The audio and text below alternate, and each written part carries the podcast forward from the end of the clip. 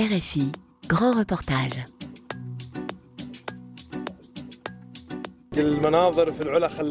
Les paysages de la Lula sont magnifiques. Nous vivons dans un environnement désertique et montagneux, et la nature ici appelle à la contemplation et à la méditation.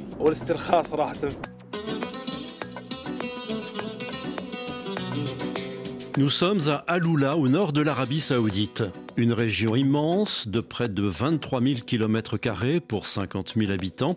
Un désert parsemé de roches gigantesques, sculpturales, d'où émergent des sites archéologiques, Egra, d'Adan, des sites pré-islamiques que l'Arabie Saoudite met en valeur pour la première fois, signe d'une volonté affichée d'ouverture et de modernisation. Aloula, l'ambition culturelle de l'Arabie saoudite, c'est un grand reportage de Muriel Malouf.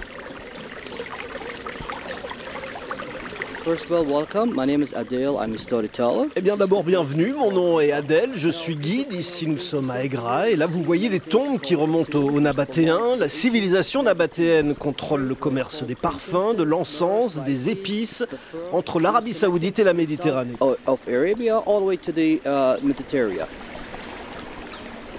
La civilisation nabatéenne émerge trois siècles avant notre ère.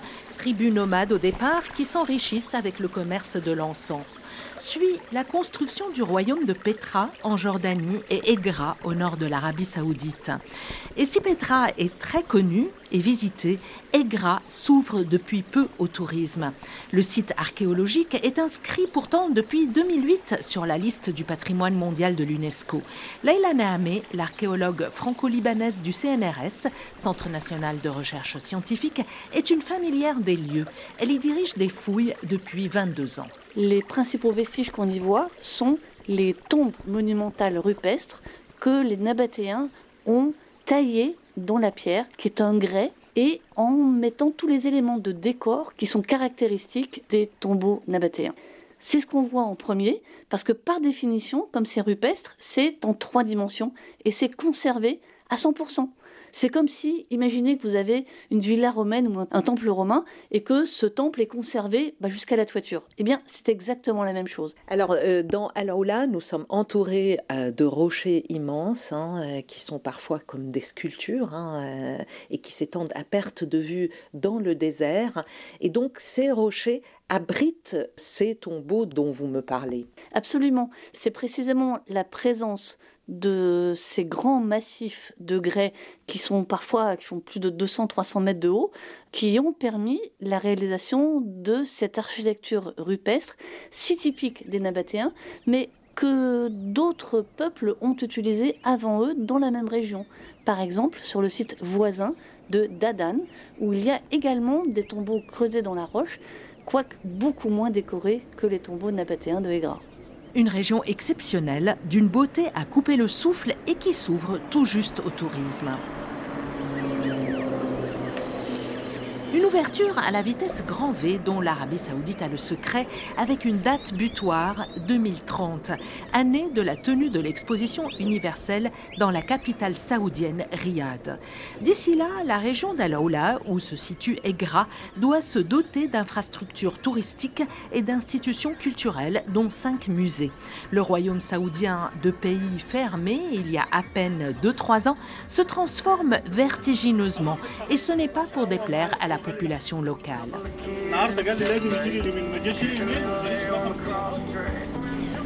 C'est quoi cette radio qu'on écoute? Aloula FM. Et ce sont des chansons occidentales? Ah oui, du monde entier. Depuis quand existe cette station? Deux ans. Ça vous plaît؟ Pourquoi pas Qui n'aime pas s'ouvrir aux autres cultures et en profiter Mohamed Ghallab, chauffeur de voiture de location, est né dans la région d'Al Oula, une région essentiellement agricole qui vit des milliers de dattiers et des agrumes qui longent l'oasis.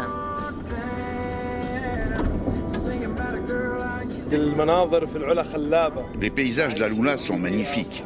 Nous vivons dans un environnement désertique et montagneux, et la nature ici appelle à la contemplation et à la méditation.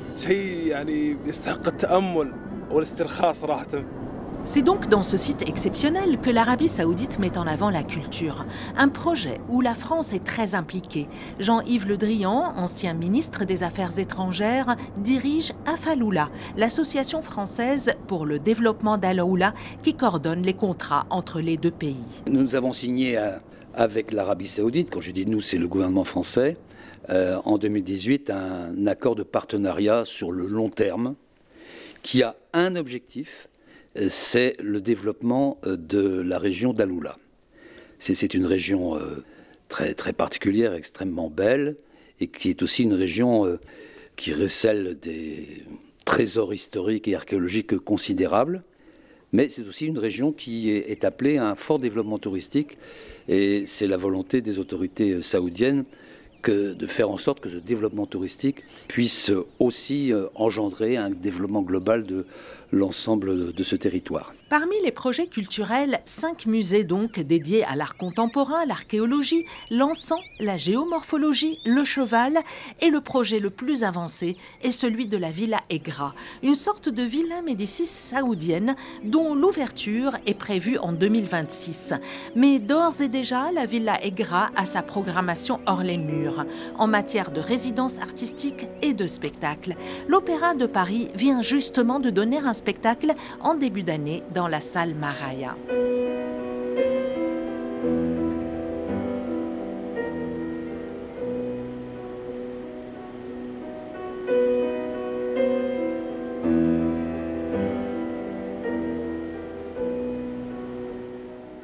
C'est une salle de spectacle qui se fond dans les dunes. Maraya, qui veut dire miroir, est justement une salle dont les façades sont revêtues de miroirs où se reflète donc le paysage alentour. L'Opéra de Paris y a présenté un bouquet de son savoir-faire, mélange de récital et de danse. Alice Rénavant, danseuse étoile. Ça a été un, moment euh, pour moi euh, d'émotion, de pouvoir montrer euh, peut-être pour la première fois de la danse et, notamment en tout cas du répertoire de l'opéra, même si là j'ai chorégraphié spécialement voilà, ce solo pour ici. Justement, comment vous avez fait le choix de cette chorégraphie? Déjà, bah, j'ai choisi une musique au piano qui est la sonate au clair de lune de Beethoven. Et à partir de là, je me suis laissée et inspirée évidemment par la musique. J'ai un langage chorégraphique euh, très inspiré de tous les chorégraphes avec qui j'ai eu la chance de travailler. Pina Bausch, euh, voilà, ou que j'ai pu voir comme Caroline Carlson. Et c'est vraiment ce que j'ai voulu euh, donner, en tout cas au public ici à, à Vous étiez vêtue d'une longue robe noire, mhm. les cheveux épars, et vous, ça c'est vrai que c'est propre à Pina Bausch, et vous avez dansé avec vos cheveux, ce qui paraît quand même aussi assez audacieux hein, dans ce pays. Vous en étiez consciente? Alors en fait, enfin non, jusqu'à euh, une heure avant le spectacle en fait, où là j'ai réalisé en fait. Je me suis dit, mais. Et je me suis posé la question si je m'attachais les cheveux ou pas. Et. Euh, et je me suis dit, bah voilà, je pense que. Enfin, pour moi, voilà, la, culture, on est là aussi pour partager notre culture. Et, euh, et voilà, j'espère que ça n'a pas, en tout cas, euh, trop perturbé voilà, leur vision de ce solo. Mais c'est ce que je suis quand même. Voilà.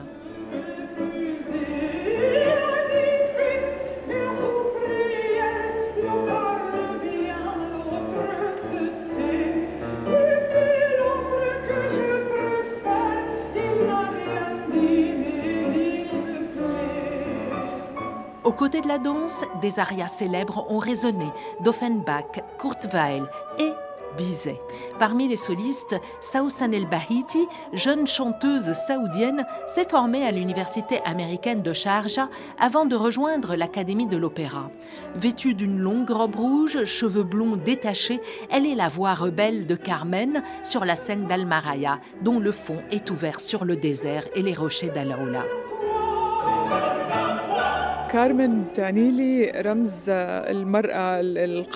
Carmen, pour moi, est le symbole de la femme forte qui a confiance en elle.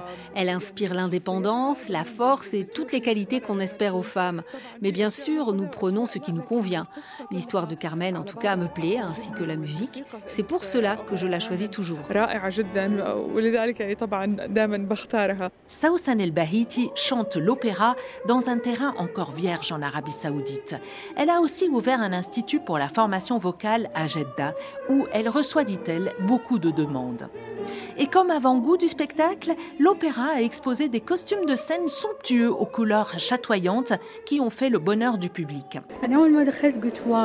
Dès mon entrée, j'ai dit Waouh, c'est la première fois que je vois ces broderies de près et pas de derrière mon écran. C'est la première fois aussi que j'assiste à un opéra. C'est donc une belle première expérience. حتكون تجربة مرة حلوة في مرايا ليا.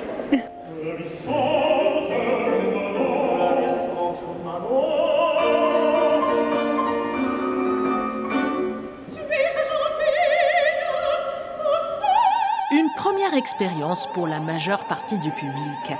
Une assistance familiale, plutôt concentrée et pas déboussolée par ce spectacle purement occidental, où tout est étranger, jusqu'au décolleté plongeant de la soliste française Marianne Crou dans une Manon de Jules Massenet émouvante. Myriam Mazouzi, directrice de l'Académie de l'Opéra de Paris. Je sais que les artistes m'ont dit qu'ils ont eu vraiment le sentiment aussi d'être portés par le public. Et ce qui m'a aussi beaucoup plu, c'est que j'ai trouvé le public très mélangé. Il y avait évidemment des officiels, il y avait des délégations euh, officielles, mais il y avait aussi le public local, les habitants euh, d'Aloula, et beaucoup de femmes, beaucoup de femmes qui sont venues à une, deux ou trois, dans une curiosité de voir ce que l'Opéra de Paris pouvait euh, présenter dans cette belle salle de Maraya. Et comment ce, répertoire a-t-il été choisi? Est-ce qu'il y avait euh, des sortes de directives, même sous-entendues? Il n'y a vraiment eu aucune directive sur, euh, sur le choix des œuvres. C'est vraiment euh, le choix de l'Opéra de Paris. Et ce que nous avons choisi, c'est évidemment principalement des œuvres en langue française et puis des œuvres emblématiques, donc des extraits de l'opéra le plus joué au monde, Carmen, ça nous paraissait adapté, et d'être aussi sur les tubes parce qu'on est aussi dans la découverte et l'initiation euh, au répertoire de l'opéra. D'ailleurs, ce, séjour a déconstruit beaucoup de, stéréotypes que j'avais sur ce pays. Et effectivement, c'est la, la vitesse de transformation, moi, qui m'interpelle.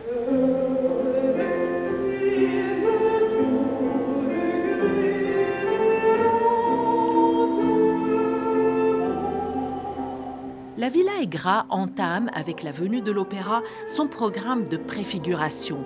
Nour Al-Dabal, directrice artistique à la Commission royale d'Alaoula. La Villa Aigra, c'est un lieu culturel, fruit d'une collaboration entre l'Arabie saoudite et la France. Aujourd'hui, nous assistons à un programme d'opéra, mais ce n'est que le début d'une longue série d'événements, comme des résidences, des formations musicales et artistiques en général.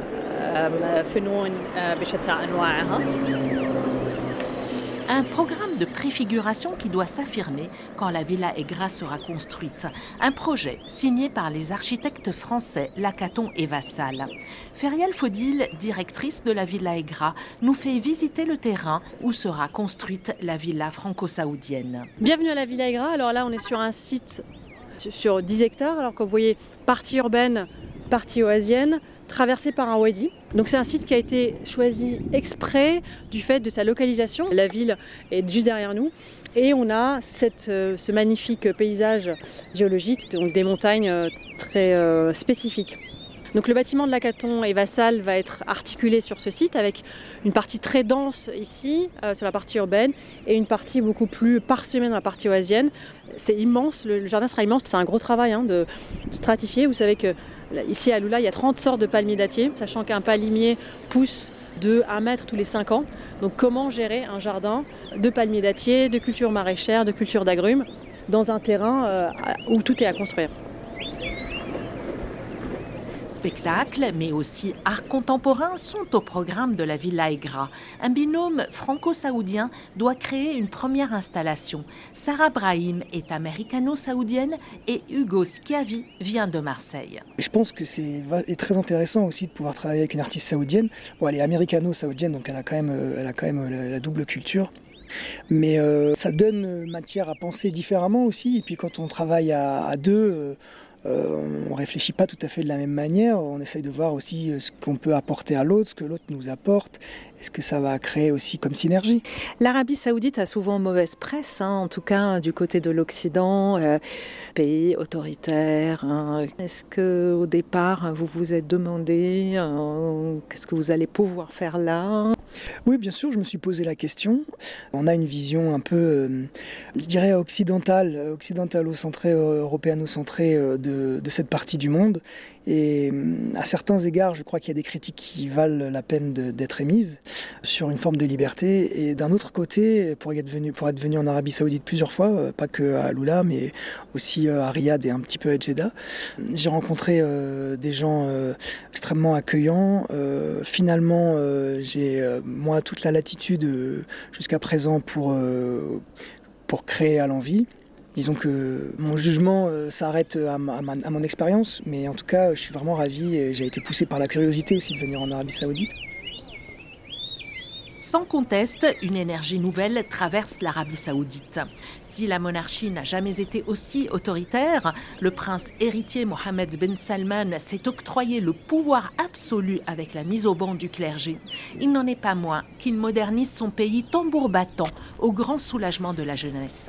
Agnès Levallois, spécialiste du Proche-Orient. Alors je pense que dans ce projet d'Al-Wala, il y a aussi une volonté de la part du prince héritier d'embarquer, si je puis dire, la jeune génération, les jeunes saoudiens, pour leur montrer là aussi ben, qu'ils ont un patrimoine et qu'on peut en être fier et de leur donner aussi des, perspectives, parce qu'on sait, qu'il y a quelques années, il y avait un taux, par exemple, de suicide important en Arabie Saoudite parce que les jeunes s'ennuyaient, il n'y avait rien à faire, il n'y avait pas de salle de spectacle, il n'y avait pas tous les plaisirs étaient interdits, tous les loisirs étaient interdits. Et donc MBS est rentré dans une logique qui est de développer les loisirs pour que les Saoudiens, les jeunes Saoudiens, euh, aient un intérêt à vivre en Arabie Saoudite et puissent s'y retrouver. Et pour le, prince héritier, c'est un levier considérable euh, aussi pour asseoir son Et donc il s'agit aussi pour lui, en menant à bien ses projets culturels, d'offrir des perspectives à la jeune génération et de conforter son pouvoir parce qu'il sait normalement qu'il va diriger le royaume pendant des dizaines d'années. Mourouj el-Imam, jeune femme de Al-Oula, rencontrée dans un restaurant fréquenté par une jeunesse cosmopolite dans la vieille ville. La abaya, parsemée de cœurs roses de toutes les couleurs, foulard assorti, elle se présente. Je suis née à Aloula et j'y ai grandi. J'ai 27 ans. Mon père est d'ici et il a vécu dans ces maisons en terre de la vieille ville que vous voyez là. Il a vécu simplement et il nous a appris l'amour de la nature. Et moi, je me sens très liée à cette terre. Sincèrement, je ne peux pas m'imaginer vivre ailleurs, en dehors d'Aloula. Mon travail aujourd'hui est basé sur l'art dans toutes ses composantes. Le dessin, les créations liées aux matières naturelles. À titre d'exemple, comment fabriquer une lampe avec une pierre ou avec du bois de dattier. Et ça me fait aimer la vie et j'espère développer ce travail.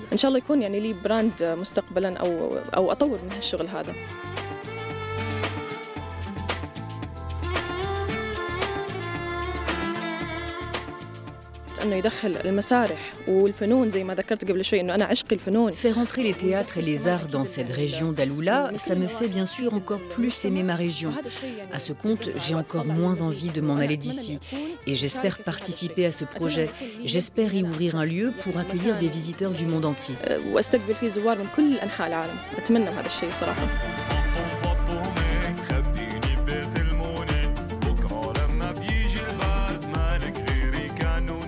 Lula, l'ambition culturelle de l'Arabie saoudite, un grand reportage de Muriel Malouf, réalisation Eva Piedel.